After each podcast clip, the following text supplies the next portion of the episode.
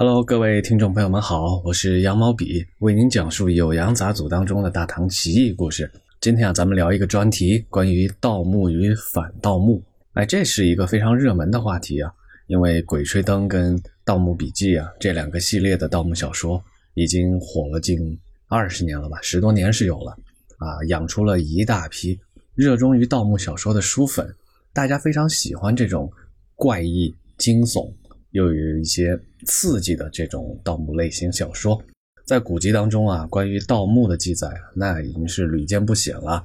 从先秦时期就有啊，更出名的，大家都知道了，因为《鬼吹灯》的介绍啊，曹操是有盗墓的这个行为。唐宋时期，《酉阳杂俎》就记载了好多条关于盗墓与反盗墓的故事。到了明清时期啊，那更是蔚然成风，非常多离奇诡异的故事了。我从《酉阳杂俎》这本古籍当中啊，一共辑录出五条关于盗墓的记载，四条呢都是在诗西篇，还有一条呢在诺高记。这五条呢，咱们就合到一块儿来讲一讲。咱们讲梳理故事之前呢，我先系统性的给大家介绍一下哈，关于盗墓这个文化现象是怎么一回事儿啊。首先啊，盗墓是发墓的一种，发墓是什么意思呢？就是打开墓穴啊。打开墓穴不一定是盗墓，但是盗墓一定打开了墓穴啊，这这有点绕，但其实大家再一想啊就好理解了。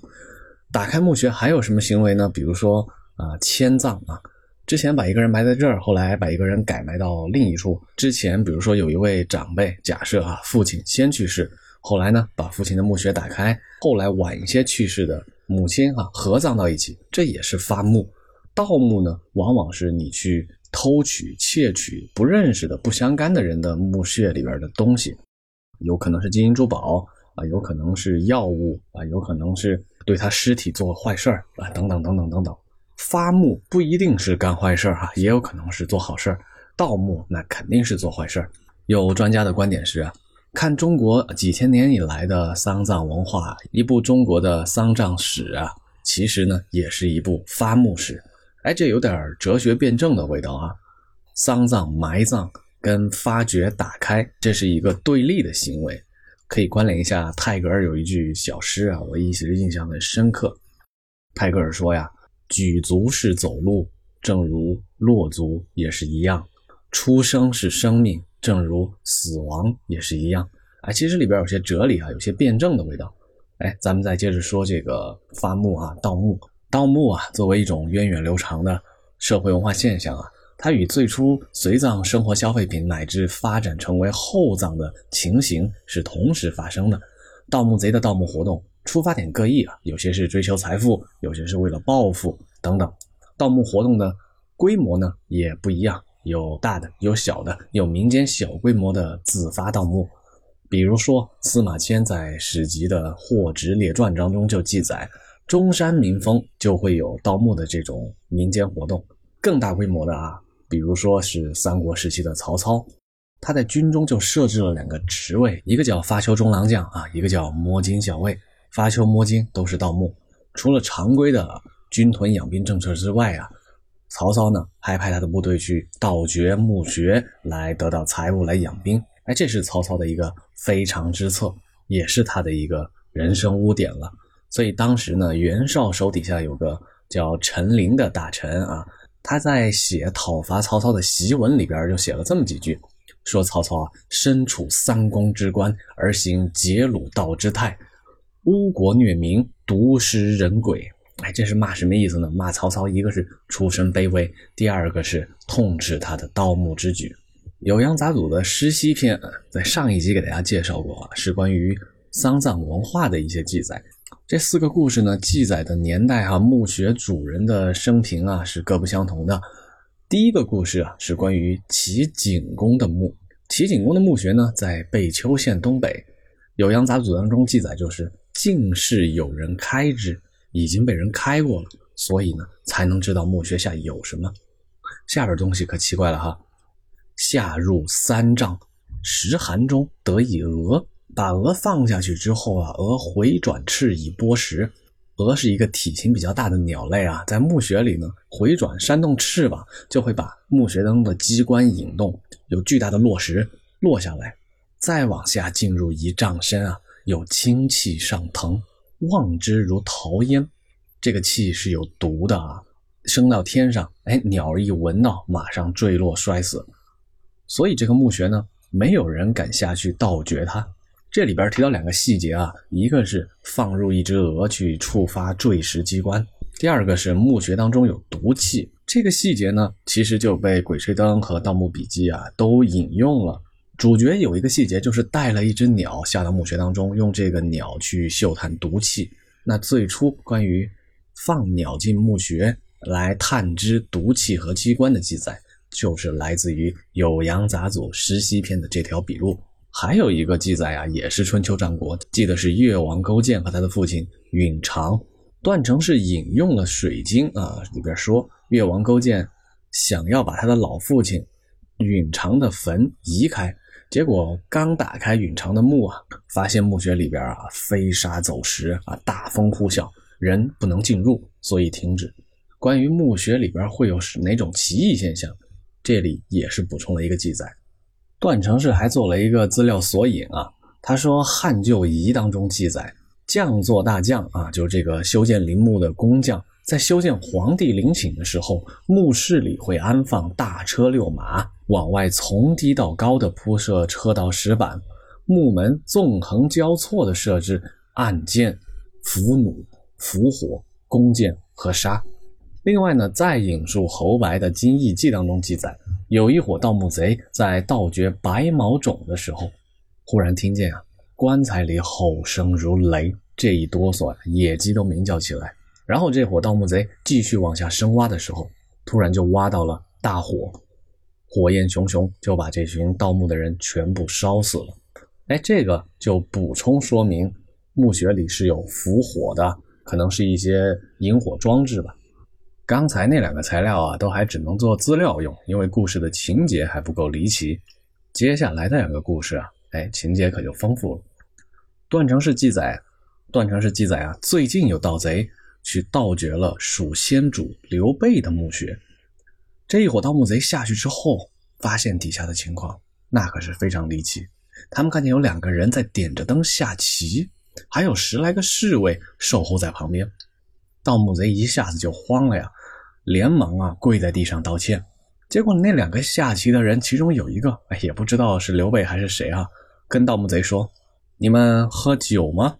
这伙盗墓贼一听啊。哎，你说什么就是什么吧！连忙啊，举起杯子各饮了一杯，然后盗墓贼就跪下请求说：“大王，大王啊，你就赐我们一点玉腰带吧。”里边的这个刘备啊，就给了他们几条，让他们赶紧出去。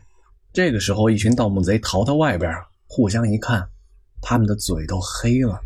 刚才喝的那杯酒啊，不知道是什么东西。再低头一看，手里拿着的玉腰带呢？全部都是一条一条的巨大蟒蛇。再回头去看刚才逃出来的墓穴，又像往日的情况没有被打开一样。这个故事啊，就是盗墓贼应该是见鬼了，而且见的是刘备的鬼魂。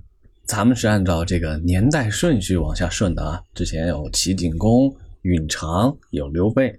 那现在呢，就说一个唐代的事儿。故事啊，是基于真实人物记载的。叫刘晏啊，在《旧唐书》中有他的本传。故事呢，倒不是刘晏，是刘晏的判官叫李淼。李淼呢，也能在史书当中找到那么几行记载啊，确有其人。就说李淼啊，他在外边当着判官，他自家呢也是个大地主啊，家里有田有地啊，有一个庄园。他的庄园在高陵，他庄园里的庄客呀，老是拖欠租金，拖了四五年、五六年都没有交。这个李淼在外边当官嘛，也没时间去管这事儿。后来呢，恰好因为某个机缘巧合，哎，他不当官了，就回到自己的庄子。这个时候啊，他才想去问责，就要把这伙人找来问问，你们为什么拖欠我五六年的这个租金不交啊？这个时候他回去一看啊，发现仓库里非常的殷实啊，这些钱粮啊都一应俱全，没有之前说的那个拖欠租金的情况啊。李淼觉得非常奇怪啊，就问他这群庄客到底什么情况？之前我不是听说你们啊拖欠租金没交吗？庄客就回答说：“我们啊当您的庄客已经有二三年了，我们长期以盗墓为生。最近呢，我们发掘了一座古墓，这座古墓就在田庄的西边十里远。古墓外观啊，非常的高大。前面呢还有一座松树林。我们走进去两百步，才到了坟墓前。墓侧还有石碑，断裂的倒在草丛当中，字迹模糊，无法认读墓主人到底是谁了。我们以为啊，跟往常一样嘛，就还是按照既定的工作流程。起先从墓旁挖下去几十丈，挖到了一座石门，然后我们用铁汁水啊去浇筑凝固，一连几天呢，我们用粪水去浇灌腐蚀它。终于啊，才把门打开。门开之后啊，突然就乱箭齐发，像雨水一样的箭头向我们射过来。我们一伙人当中呢，立马就射死了几位，大伙儿都非常害怕，想要退出去。我猜呀，也没有别的原因，一定是触发了墓中的机关。我就让人往里边扔石头，每扔下去一块，弓箭的机关就被引发，射出箭来。我扔了十多块之后啊。终于等到了箭射光了，不再向外射箭。这时候我们呢，才打着火把列队进入。等到打开了墓穴当中的第二重门，有几十个木偶人都怒目圆睁，挥舞着宝剑向我们砍过来。这一下子啊，立马又砍伤了我们几个人。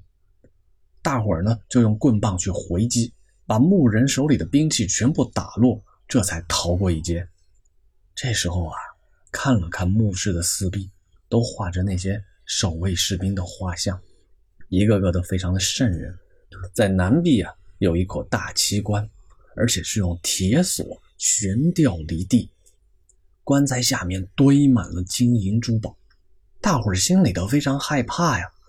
以往呢，都会一拥而上去抢，今天啊，反倒非常的反常啊，都不敢上去抢。这个时候啊。棺材的两头忽然刮起了大风，嗖嗖的风起，而且携带的沙土都拍打到我们脸上。不一会儿啊，那个风是越刮越大，越刮越狠，那些沙粒都喷涌而出，像是要把整个墓室填满了一样。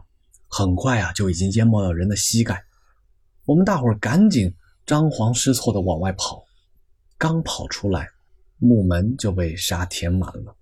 还有一个同伴就被沙活埋了。当我们逃出来之后啊，大伙儿洒酒致祭，跟墓的主人赔罪，跪地道歉，而且我们发誓啊，再也不盗墓了。这个故事啊，情节非常的丰富，基本上是咱们现在看的这些当代流行盗墓小说的一个典型结构啊，就是这样。盗墓贼呢，掌握了一套挖掘墓穴的工序。你看啊，先挖，然后用粪水去腐蚀，然后盗墓之后呢，在墓室当中遇到了一重一重的挑战和阻碍。首先是箭雨，然后有木偶人，然后呢又触发了一个流沙机关。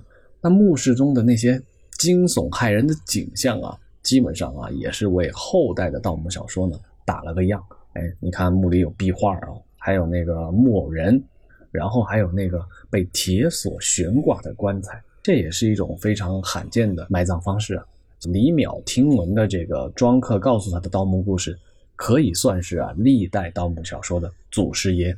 这故事的文本呢，呃，我也做在了海报当中，哎，大家有兴趣啊，可以再读一读。